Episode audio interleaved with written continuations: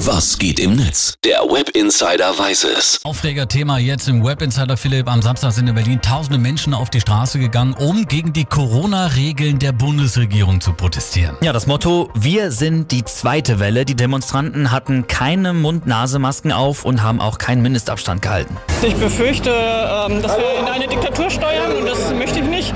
Ich habe eine Enkeltochter und die soll in Freiheit aufwachsen. Tausende, aber tausende Wissenschaftler, Ärzte weltweit, die werden nicht gehört, die werden mundtot gemacht. Weg mit der Maske, die uns zu Sklaven macht.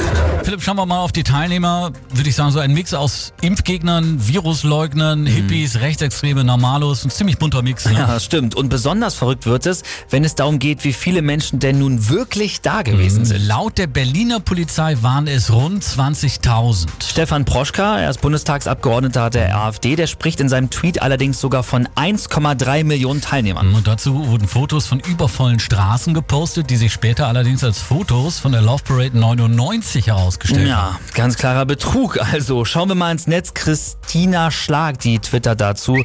Wenn man mal bedenkt, dass da Nazis, Linke, Hippies, Impfgegner etc. Hand in Hand auf die Straße gehen, dann muss man doch zwangsläufig zu einem traurigen Schluss kommen, nämlich nicht Friede und Liebe vereint die Menschen letztendlich, sondern ihre Dummheit.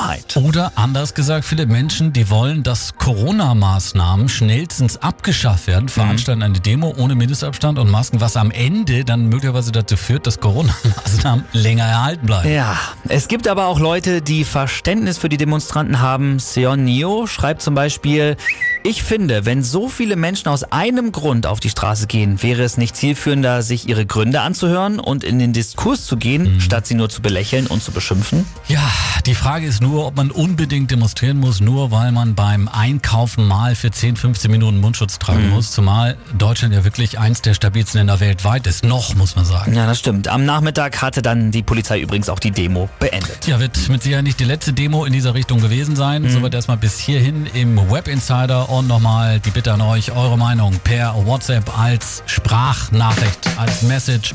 Unsere Handynummer dazu, die findet ihr auf unserer Homepage.